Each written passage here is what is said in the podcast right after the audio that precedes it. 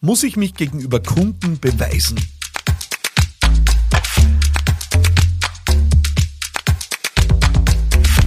Willkommen hier bei Business Gladiators Unplugged. Da muss ich mich gegenüber meinen Kundinnen und Kunden beweisen. Es ist manchmal so ein Gefühl, oder? Man sitzt da in einem Meeting mit Kunden, mit einer Kundin und irgendwie schleicht sich so ein beklemmendes Gefühl ein. Dieses beklemmende Gefühl, irgendwie plötzlich in der Defensive zu sein. Plötzlich nicht mehr zu wissen, ob man da wirklich äh, am rechten Fleck ist, am rechten Platz ist, ob man gut genug ist für dieses Projekt, für diese Aufgabe, für diese Kundin, für diesen Kunden. Es schleicht sich Unwohlsein ein. Man fühlt sich unwohl in der eigenen Haut, weil man irgendwie das Gefühl hat, man steht am Prüfstand und äh, und wir tappen dann alle immer wieder in die Falle, dass wir wirklich uns äh, ja, beweisen wollen, dass wir gut genug sind. Und da kommen oft sehr ja, unfruchtbare Diskussionen raus. Meistens nicht mehr zielgerichtet, meistens nicht mehr ergebnisorientiert. Es geht also nicht darum, dass jetzt irgendjemand erfolgreich ist, der Kunde erfolgreich ist, die Kundin erfolgreich ist, das Projekt erfolgreich ist, sondern es geht plötzlich um die Frage, sind wir gut genug? Wer hat recht? Müssen, haben wir uns bewiesen in der Situation? Haben wir zu Recht unsere Position verteidigt als Berater, als Dienstleisterin, als äh, Begleiterin, als Coach, als was auch immer? Und ich komme selber Gott sei Dank immer seltener in der Situation, in die Situation hinein, aber es passiert mir doch immer wieder mal.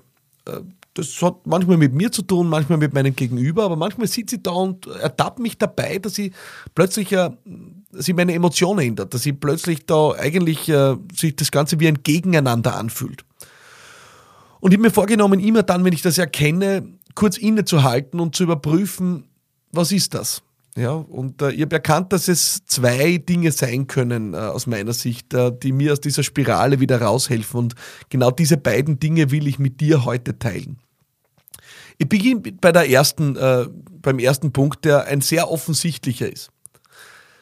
Es kann sein, dass ich äh, in einer Situation äh, nicht mit den nötigen Kompetenzen und äh, Anfordernissen ausgestattet bin, um einem Kunden, einer Kundin zu helfen. Das heißt, dass die Kundin, der Kunde etwas braucht, was meine eigenen Fähigkeiten übersteigt. Das zu erkennen ist wirklich großes Kino, weil es erfordert ein hohes Maß an Selbstreflexion zu erkennen, dass man sagt, du, ganz ehrlich, äh, ich bin sehr dankbar und fühle mich sehr geehrt, dass du mit der Aufgabenstellung bei mir bist, aber ich habe das Gefühl, diese Aufgabenstellung ist nichts für mich. Da gibt es jemand anderes oder ein anderes Unternehmen, das ist besser. Ähm, da bist du besser dran, die sind Profis in dem Bereich. Bringt dir ein Beispiel zum Beispiel. Meine, eines meiner Unternehmen ist eine Agentur. Ja, und wir sind in sehr vielen Disziplinen wirklich, wirklich herausragend. Aber es gibt einzelne Disziplinen, da gibt es andere, die sind wirkliche Weltmeister darin. Suchmaschinenoptimierung zum Beispiel, ja, äh, ist was, da gibt es eigene Agenturen, die sind Weltmeister darin. Und äh, wir sind, würde man sagen, gut, aber es ist auch nicht unser täglich Brot. Und deswegen ist es wahrscheinlich auch nicht äh, so wichtig, weil es eben die Profis am Markt gibt. Würden wir so merken, dass wir in einem Gespräch sitzen, wo unser Kunde jetzt gerade eigentlich aufplattelt im sprichwörtlichsten Sinne, weil wir da offensichtlich äh, nicht die Besten sind, dann wäre es eine Reflexion in dem Moment zu erkennen, dass wir da vielleicht nicht die Richtigen sind für diese Aufgabe und dem Kunden zu sagen, mein Eindruck ist, sie brauchen in dem Bereich einen wirklichen Experten, eine Expertin. Und wir sind aber Experten in einem anderen Bereich oder wir sind Generalisten. Wir sind in der Lage, ein großes Projekt zu führen oder zusammenhalten und wir sind keine Spezialisten in dem Bereich. Und deswegen empfehlen wir Ihnen da mit wem anderen zu arbeiten.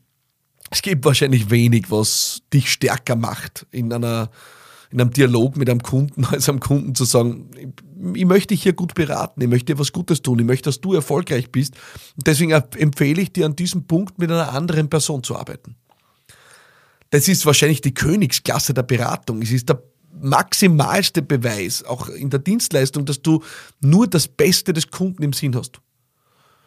Es ist höchstwahrscheinlich, dass der Kunde dann nicht woanders sein will, sondern dass der wahrscheinlich andere Dinge mit dir machen will, weil er dir plötzlich vertraut, weil er das Gefühl hat, du willst wirklich das Beste für ihn oder sie. Und vielleicht wird er sich dann in dieser Spezialdisziplin jemand anderes suchen, aber er wird wahrscheinlich auch schauen, was du mit ihm machen kannst, weil er vertraut dir und er weiß, du hast das Beste im Sinn. Das heißt, eine mögliche, ein möglicher Ausweg oder eine mögliche Situation ist, dass wir wirklich erkennen, dass wir in dem Bereich, was unser Kunde, unsere Kundin gerade braucht, tatsächlich nicht die beste Lösung sind und dem Kunden dann was anderes empfehlen. Die andere Situation ist, äh, wir haben es vielleicht mit einem Kunden, einer Kundin zu tun, die in der Kategorie weiß alles, kann alles anzusiedeln ist. Das gibt es immer wieder. Es gibt immer wieder Kundinnen und Kunden oder potenzielle Kundinnen und Kunden, die suchen eigentlich Beraterinnen, Berater, Dienstleister, entweder nur als Erfüllungsgehilfen oder nur als Selbstbestätigung. Die wissen selber alles besser ähm, und haben eigentlich äh, ohnehin Ahnung von allem. Und man fragt sich in dem Moment wirklich, warum sitzen die hier? Und ich habe mir, wenn ich feststelle, dass das der Fall sein könnte, dass mir gerade eigentlich ein Kunde gegenüber sitzt und mir gerade mein Geschäft erklärt, ja, wo wir die Experten sind, und ich das erkenne, und es ist Übung, das zu erkennen, dann habe ich mir vorgenommen, äh, dem Kunden, der Kundin das auch rückzuspiegeln und zu sagen, ich habe den Eindruck, äh, sie haben bereits die Lösung und ich glaube nicht, dass ich ihnen dann weiterhelfen kann, weil wenn sie die Lösung schon selber kennen, dann werden sie wahrscheinlich auf die Lösung, die wir ihnen vorschlagen, nicht wirklich ansprechen.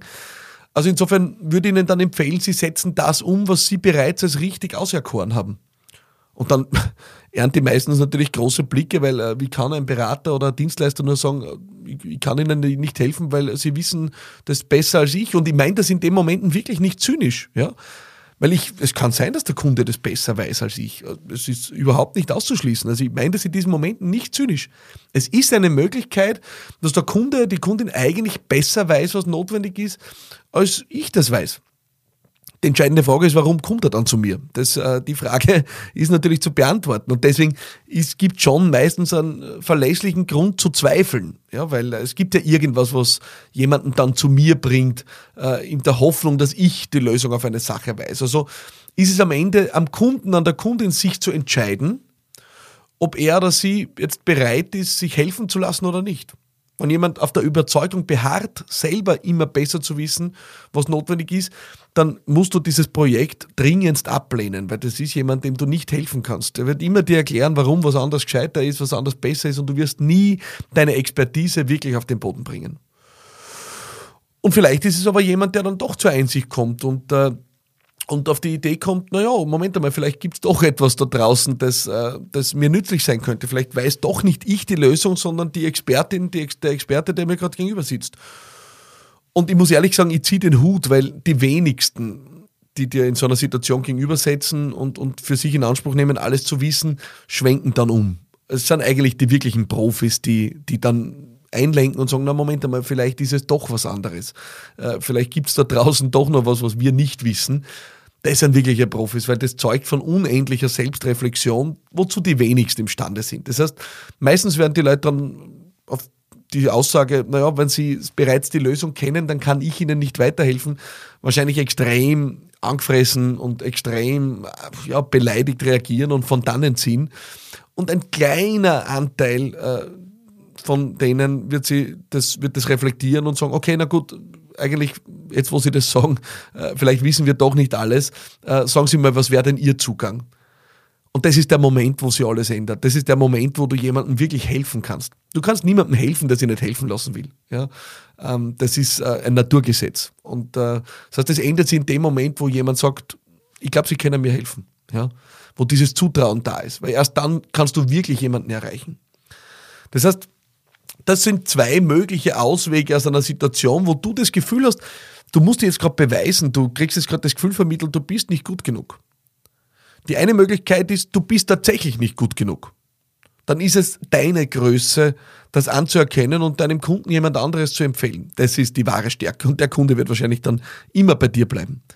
Die zweite Möglichkeit ist, äh, es gibt nichts zu beweisen. Ja, das ist einfach der Kunde oder die Kundin, der deine Kompetenz nicht sehen will. Ja, ähm, und muss ich immer sagen, es gibt ja so hat ja auch ein Kunde eine Verantwortung, wenn er dich auswählt. Ja, die Leute suchen ja dich aus. Ja, insofern äh, würde man sagen, äh, liegt es auch am Kunden, das, äh, das äh, auf sich zu nehmen. Das ist die zweite Möglichkeit. Und äh, aus beiden Möglichkeiten gibt es Auswege. Auswege, wo du auch gestärkt deine Integrität wahrend die Situation gut und stark auflösen kannst. Das dritte Szenario ist, es bleibt wirklich jemand übrig, der, der sich nicht helfen lassen will, der alles besser weiß, der eigentlich nur jemanden sucht, den er fertig machen kann. Dann kann ich dir nur sagen, such das Weite, such dir einen Kunden, mit dem du gerne arbeitest, der dir Spaß macht, der dir Freude bereitet. Ähm, er wird dir viel mehr zum Erfolg führen als jemand, der eigentlich nur darauf aus ist, äh, dich zur eigenen ja, zur eigenen Selbsterhöhung zu benutzen, das wird dich nicht in die Zukunft tragen. Ich hoffe, das war für dich vielleicht ein Anstoß, äh, um in solchen Situationen in Zukunft die richtige Abzweigung zu nehmen. Falls ja, dann freue ich mich sehr über dein Feedback. Wie hast du es genutzt? Wie hast du es eingesetzt? Äh, was hast du daraus gemacht? Welche Folge äh, hat dir was gebracht? War in der Folge was dabei? War eine andere Folge dein Highlight? Schreib mir diese Dinge auf LinkedIn, auf Instagram, auf Facebook oder einfach an hallo at philippmaratana.com. Ich freue mich sehr und ich freue mich sehr, wenn wir uns nächste Woche wieder hören. Hier bei Business Gladiators Unplugged. Ich freue mich. Alles Liebe. Bis bald.